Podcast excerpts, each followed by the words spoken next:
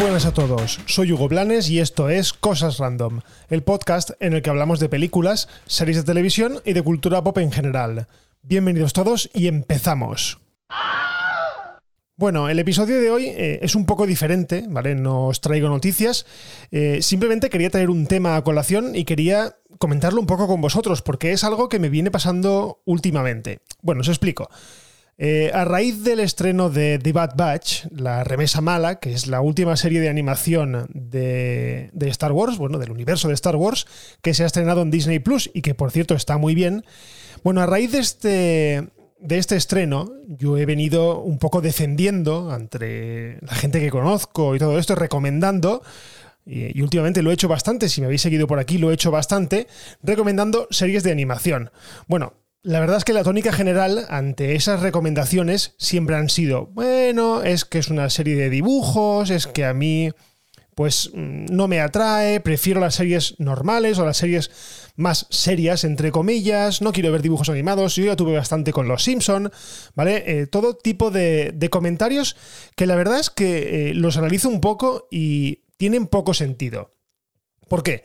Bueno, sí que es verdad que... Eh, para los más viejos del lugar, incluso la gente, eh, digamos, más mayor, la animación siempre ha sido algo asociado a los niños. ¿Vale? En este caso Disney fue la encargada de potenciar esa idea, la idea de que la animación era terreno única y exclusivamente de los niños. Sí que es verdad que siempre han, existido, digamos, cortos, eh, cortos de animación, cortos experimentales, pero digamos que la tónica general o la idea de más comúnmente expandida es que la animación es algo para niños. Bien, esta tendencia, la verdad es que en los últimos años, y puedo decir que décadas, eh, ha cambiado bastante. ¿Vale? Porque realmente eh, hemos pasado de algo que era exclusivamente para niños a algo que también puede ser disfrutado, de hecho, eh, debe de ser disfrutado en muchas ocasiones por el público adulto. ¿Vale? Así que de esto quería un poco hablaros hoy. Hoy quería hablaros y hacer un alegato o una defensa eh, de la animación. Animación como forma de entretenimiento tanto para adultos como para niños. Así que bueno, empezamos. Bueno, para organizarnos un poco en este, en este episodio, ¿vale? He dividido lo que es el episodio en dos partes, ¿vale? Primero hablando de series de animación y después hablando de películas de animación, que digamos que es un tema un poco más eh, trillado, un tema más, más comentado. Bien, como os he dicho, eh, durante la semana pasada y la previa, eh, yo estuve recomendando mucho a la gente, o directamente mostrándome bastante entusiasmado con el inminente estreno de la serie de Bad Batch, la serie de la remesa mala, que es una continuación de la serie de las guerras clon. ¿Vale? Una serie, sí, de dibujos. Una serie, sí, destinada. Eh, podríamos decirlo a un público infantil, pero es que eh, en este caso concreto, Star Wars siempre ha sido una saga dirigida al público infantil. Pero bueno, aquí os quería un poco eh, empezar por aquí, meter un poco en el contexto de las series de animación de Star Wars que yo considero que es un elemento casi imprescindible para seguir el hilo de toda la historia y para mantener la cohesión durante todo el discurso, tanto de los episodios como de los spin-offs. Eh, recordemos que existen actualmente tres series de animación del universo de Star Wars, ¿vale? Eh, la primera fue Star Wars de Clone Wars, después llegó Star Wars Rebels y la última ha sido The Bad Batch, Star Wars The Bad Batch, que es la continuación de la primera, de The Clone Wars. Bien, eh, estas series yo además me incluyo entre los que pensaban así eh, durante los inicios. sí que es verdad que parecían demasiado enfocadas al público infantil.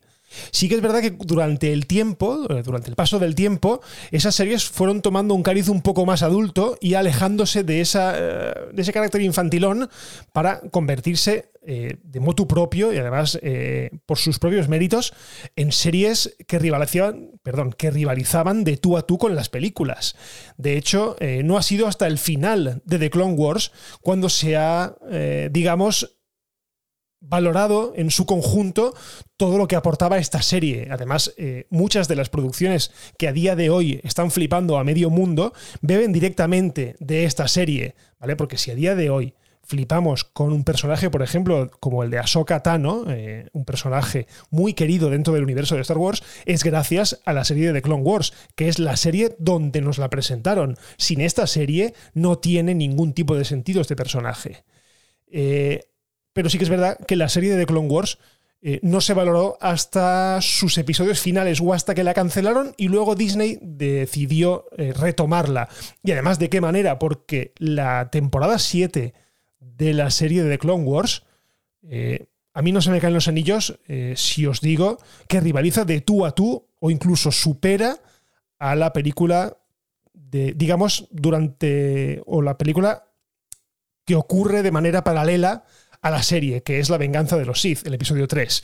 De hecho, los dos últimos episodios son de una intensidad tan bestia que estoy completamente seguro de que eso no está dirigido exclusivamente a un niño o sea, esta serie es para disfrutarla todo el mundo, mayores y pequeños. Pero bueno, aquí estamos hablando de un tema en concreto.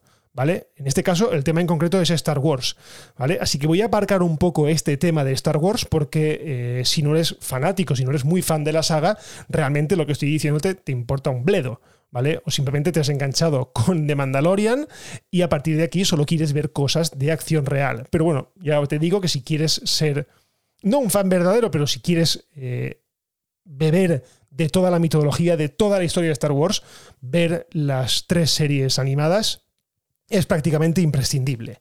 Así que no os dejéis engañar por el hecho de que sean eh, dibujos animados, porque bueno, perfectamente podrían ser eh, de, actores reales, solo que de esta manera, pues digamos que es un poco más barata de hacer, pero ya está, ¿vale? En cuanto a guiones y en cuanto a efectos especiales, yo creo que están a la par con las películas.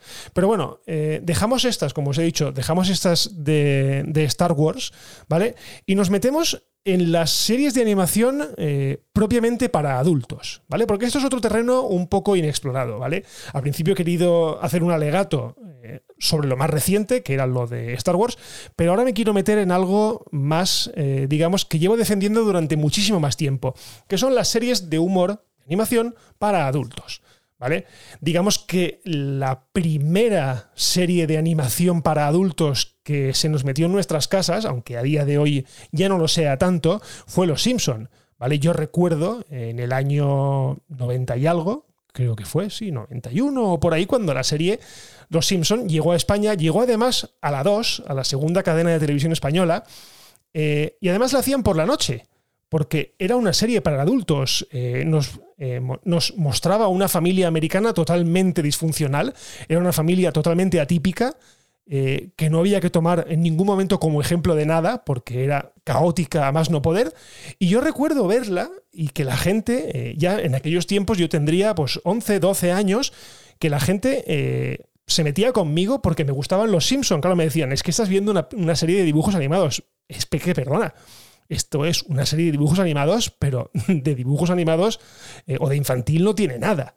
O sea, más bien es muy bestia, es un humor ácido, es eh, totalmente inteligente y eh, la gente por aquel entonces, pues, digamos que no llegaba a apreciarlo. De hecho, mucho tiempo viví yo con la sombra esa de que, bueno, me gustaban los Simpson y era como el rarito, ¿vale? Pero bueno, los Simpson digamos que abrieron el camino a que al público general le gustase la animación. Eh, luego llegaron otros ejemplos que llevaban un poco el, este hecho o esta dinámica a un extremo mayor, como por ejemplo South Park, ¿vale? Aquella serie de animación que a día de hoy sigue en emisión y que eh, está muy mal hecha, ¿vale? Si la miráis, está muy mal hecha, los dibujos son totalmente grotescos, pero ahí lo importante no es la animación, sino los guiones. O sea, los guiones de South Park son, ahora ya no tanto, pero en las primeras temporadas eran absolutamente geniales. O sea, una cantidad, una cantidad perdón, de burradas y de soeces, de, de, insultos, de barbaridades increíble que por supuesto, no era nada recomendable para un niño. De hecho, yo he hecho el experimento y le he puesto a mi hija de 11 años, se lo puse ya hace, ya hace unos cuantos meses, le puse un capítulo 2 de, South Park y realmente me di cuenta que esos dibujos no los podía ver una niña de 11, 10 años porque directamente el nivel de palabrotas por segundo era tal, tan, tan elevado que, que, vamos, que no podía ser así. Así que South Park, digamos que también ayudó, en este caso, a acostumbrarnos a un tipo de animación eh, que evidentemente no era para niños y que estaba única y exclusivamente destinada al público adulto. Porque si bien es verdad que los Simpson han ido infantilizándose con el paso de los años, en el caso de South Park se ha mantenido totalmente inalterable. O sea, sigue siendo igual de bestia desde hace pues, 20 años que, que más o menos creo que está la serie en marcha. Otro ejemplo, por ejemplo, es Futurama. ¿Vale? Futurama es otra serie destinada al público adulto, ¿vale? Además, si nos fijamos en Disney, en Disney Plus, en la plataforma, no está metida dentro de, digamos, del, del, Disney original, sino que está metido en Star, está metido en la plataforma, digamos, destinada al público adulto. De hecho, Futurama es el verdadero heredero de las mejores temporadas de Los Simpson, ¿vale? Eh, los Simpson eh, coincide más o menos en España con el cambio de voz, pero bueno, tiene buenas de la 1 a la 10, a la 11 quizás, mientras que en el momento en el que llega Futurama, eh, digamos que Los Simpson caen en picado. Los Simpson y Futurama, por cierto, son del mismo creador, por lo tanto, eh, digamos que compartían recursos, compartían guionistas, y en este caso parece que Futurama se llevó a los mejores guionistas con ellos, porque eh, sí que es verdad que durante toda la historia de Futurama, Futurama es mucho más constante, pero también es otra serie destinada al público adulto, una serie que, digamos que también volvió a abrir horizontes y volvió a confiar en que una serie de animación podía ser para adultos, podía ser bestia, podía decir palabrotas, podía decir burradas, porque eh, os recuerdo que Bender, por ejemplo, que para mí es uno de los mejores personajes de animación que han existido jamás, Bender está continuamente alcoholizado, de hecho él es al revés, si no bebe es cuando se emborracha, se va de putas, juega, fuma, o sea, tiene todos los vicios posibles que puede tener un ser humano, los tiene un robot en esa serie. Y por lo tanto, está claro que no es un buen ejemplo para los niños. Y ya os digo, es una serie totalmente disfrutable por el público adulto. Yo, de hecho, la estoy viendo ahora. He empezado a verla desde que la metieron en Disney Plus y es que no puedo parar de reírme porque, ya te digo, o sea, en ningún momento la serie me toma por tonto. ¿Vale? La serie me toma como un adulto y me trata temas adultos. Ni más ni menos. Pero bueno, otros ejemplos eh, de series de animación que a mí me gustan muchísimo y que reivindico mucho es, por ejemplo, Robot Chicken. Esta sí que roza un poco más el friquerío, ¿vale? Porque es una serie de stop motion, es una serie de muñecos animados, eh, digamos, fotograma a fotograma, pero que tiene un nivel de salvajismo exagerado. O sea, el nivel de salvajismo de Robot Chicken es muy bestia. Las palabrotas, las, incluso las acciones, desmembramientos, decapitaciones. O sea, es todo muy, muy, muy bestia que hacen que, bueno, que esta serie evidentemente solo sea para adultos. De hecho, se emite en Estados Unidos en un canal de televisión que se llama Adult Swim y que como su nombre indica, pues es solamente para adultos. Pero bueno, como estas os podría nombrar mil, porque por otro lado, tenemos Padre de Familia, que fue una serie que inició eh, al rebufo de Los Simpson y que poco a poco se fue haciendo su sitio, ¿vale? Surgiendo diferentes spin-offs de la misma, porque surgió The Cleveland Show, que se centraba en un amigo del padre y, bueno, seguía un poco el mismo tono, solo que también eh, tocando temas raciales, que, ojo, estas series, evidentemente, todo lo tocan al extremo. Si tocan el tema racista, pues lo toman, lo toman al extremo. También hubo otra serie que se llamaba American Dad, que eh, en un principio a mí me gustaba muchísimo, luego la dejé. Sí que es verdad, por, un poco por agotamiento ya de tanta serie, pero que eh, estaba muy, muy bien. Y luego, bueno, termino con las tendencias de últimamente, que es el introducir el manga en la cultura occidental, porque si bien es cierto que el manga ha existido toda la vida, la animación japonesa ha, existido desde el inicio de los de los tiempos del, entretenimiento, eh, ahora está más de moda que nunca y de hecho dos de las mejores series que he visto últimamente pues son precisamente basadas en animación japonesa. Por un lado, hace mucho tiempo que os he hablado de Castlevania, de la serie basada en el videojuego, y por otro lado, eh, Invencible, eh, perdón, Invencible, a ver lo que digo, Sangre de Zeus, que si bien es más flojita, también está muy bien y es una serie de animación totalmente para adultos. De hecho, os lo he dicho en algún episodio pasado, que las dosis de violencia son bastante, bastante elevadas. Y bueno, en último lugar, y no por ello menos importante, os traigo una serie que actualmente estoy mirándola y que sí que es verdad que quiero hacer un episodio especial de ella porque me está sorprendiendo muchísimo, me está gustando un montón y vuelvo a repetirlo, es una serie de dibujos animados, es una serie de animación y se llama Invencible, ¿vale? Os la he spoileado hace un segundo, pero bueno, se llama Invencible. Es una serie que está actualmente en Amazon Prime, ¿vale? De hecho es exclusiva de Amazon Prime. Es del mismo autor, creo recordar, que la serie The Voice, la serie de acción real sobre superhéroes un poco inconformistas y también muy bestias, que, bueno, os he hablado alguna vez de, ella, pero en este caso eh, es desde la perspectiva de los superhéroes que quieren hacer el bien, pero ya os digo, es muy, muy inteligente. O sea, a mí me está sorprendiendo muchísimo. De hecho, el primer episodio, conforme termina, es como para dejarte con la boca en el suelo directamente. O sea, yo acabé y dije, eh, perdona, ¿qué ha pasado aquí? Tuve que rebobinar por si acaso me había dormido o algo y no había visto algún elemento bien porque de verdad es que el, el final del episodio primero me dejó con el culo torcido. Y yo creo que aquí esta serie te atrapa, te atrapa directamente con el primer episodio y a partir de ahí no la puedes dejar. Ya os digo, yo estoy viéndola ahora y quiero preparar un episodio especial para hablaros de ella porque está muy bien. Así que bueno, si todavía o queréis no esperaros a que yo os haga la reseña final, os invito a verla, está en Amazon Prime y creo que tiene 10 o 12 episodios y además está renovada por una segunda y tercera temporada, o sea que tenemos Invencible para rato. Bueno, y ahora entramos en el terreno de las películas, ¿vale? Un terreno que digamos que está más hablado este tema, más hablado el tema de el voy a ir a una película o voy a ir a ver una película de dibujos, ¿vale?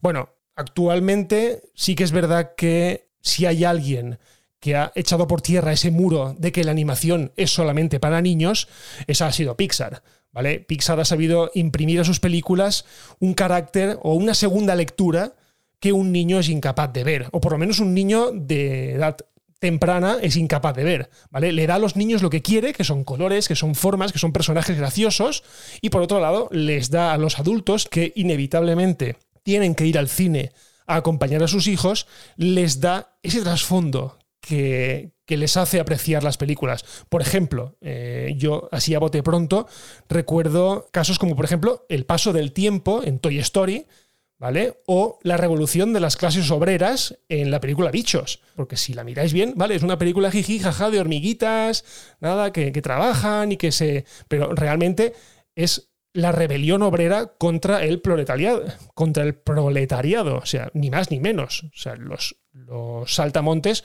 son los patronos y las hormigas, nunca mejor dicho, son las obreras. Y estas se rebelan contra los patronos que realmente no hacen nada y lo único que hacen es llegar y recoger los frutos del trabajo de los obreros. O, por ejemplo, el empoderamiento femenino, ¿vale? En Brave, en la película de Brave, que es injustamente una de las más infravaloradas de, dentro de Pixar, de hecho se le dice que es la menos Pixar de todas, a mí me parece una película que, que demuestra el hecho de que una mujer no necesita un príncipe para eh, ganar la película o para sobrevivir a una película. Simplemente ella misma, con sus propias armas, entre comillas, pues, pues puede, puede sobreponerse a cualquier, a cualquier problema. O, por ejemplo, eh, la muerte.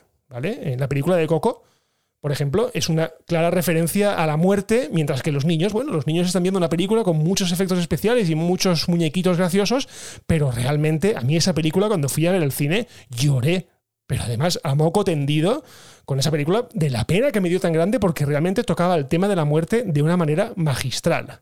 Pero bueno, no solo Pixar en estos últimos años ha, hecho que proliferen este tipo de películas, sino que también otros estudios se han animado a crear películas que no sean solo para niños. ¿Vale? Y que además no tienen nada que envidiarle a las películas de acción real. No hay, que, no hay más que ver, por ejemplo, eh, el ejemplo como la saga de Shrek. ¿Vale? Una saga que, si bien la ves de un principio y dices, coño, esto va de un ogro y un burro y de una princesa, esto es una película para niños, pero es que te pones a ver la película y realmente tú, como persona mayor, te ríes mucho más que el niño que está a tu lado. ¿Por qué? Porque los chascarrillos, las paridas y todos los eh, giros de guion están totalmente dirigidos al público adulto. ¿Vale? Algo que los niños serían incapaces de entender. Sí que es verdad que la saga de Rec se fue relativizando y diluyendo durante eh, el tiempo y a medida que pasaban las entregas, pero la primera y sobre todo la segunda, o sea, son dos ejemplos de películas que realmente están hechas para el público adulto. O por ejemplo, la última película de Spider-Man, que muchas veces os he dicho, la, la de animación, ojo, ¿eh? muchas veces os he dicho que la película de animación de Spider-Man para mí es la mejor adaptación de Spider-Man en el cine. O sea, ni las de Sam Raimi, ni las de Andrew Garfield, ni las de actualmente las de Tom Holland. O sea, ningún Spider-Man es tan bueno como el de la película de animación. Y es una película que en ningún momento está pensado para los niños. O sea, es una película de cómic. Y punto. Pero bueno, ya os digo, este rollazo que os he soltado así a bote pronto, es básicamente un alegato que hago yo con o a favor de la animación, ¿vale? De que la animación es disfrutable a todas las edades, eh, hay animación para todos los públicos y no por el simple hecho de que algo sea de animación, tiene que ser solo para niños y por eso debe de ser despreciado. Así que bueno, la próxima vez que os diga, hey, mirad una serie de animación, sí, hacedme caso. Hacedme caso porque probablemente esa serie de animación valga mucho la pena. Y bueno, os traigo un dato aquí para, para acabar el episodio muy gracioso. Y es que, eh, no sé si sabéis, que la primera película que estuvo nominada, la primera película de animación, perdón, que estuvo nominada a mejor película, ojo, no a mejor película de animación, a mejor película, fue La Bella y la Bestia en 1992. Una película que evidentemente estaba destinada al público infantil, es así, pero que sus valores de producción le hicieron merecedora de esa, de esa nominación. Además es que únicamente dos películas más han conseguido o han corrido la misma suerte. Fue, la siguiente fue Up en 2010 y la última, la última película en ser nominada a Mejor Película, la última película de animación, fue Toy Story 3 en el año 2011. Punto. Desde entonces, mira que se han hecho películas buenas, pero eh, la academia en este caso lo que hizo fue crear una una categoría que es mejor película de animación y con esa pues pues contentaba a todas las películas de animación, le daba siempre el Oscar a Pixar, o casi siempre a Pixar, y ya está, y nos tenía callados a los defensores de la animación, pero no, no es así. O sea, si algo han demostrado los Oscar, concretamente los Oscar, es que eh, nominando a películas raras, lo único que hacen es alejarse del gran público, porque necesitan, este tipo de películas, necesitan el reconocimiento que se merecen. Y el reconocimiento que se merecen es que veáis animación, porque ya os digo, la animación es una de las mejores cosas que hay en el mundo, o por lo menos en el mundo del entretenimiento. Así que bueno, hasta aquí este episodio alegato sobre la animación, ¿vale? Quien me despreció en, su día la animación, pues se sentirá aludido o no. Yo que sé si esto lo llegará a escuchar algún día. Pero bueno, hasta aquí este episodio de Cosas Random. Como siempre, muchísimas gracias por escuchar y ya sabéis, si os ha gustado, compartid este podcast porque es la mejor manera para llegar a todo el mundo. Suscribíos porque así os enteraréis los primeros de que he publicado un nuevo episodio. Si os queréis poner en contacto conmigo, estoy en Twitter en arroba goblanes y en arroba las cosas random. Y por lo demás lo dejamos aquí y nos escuchamos en el próximo episodio de Cosas Random. Un abrazo y adiós.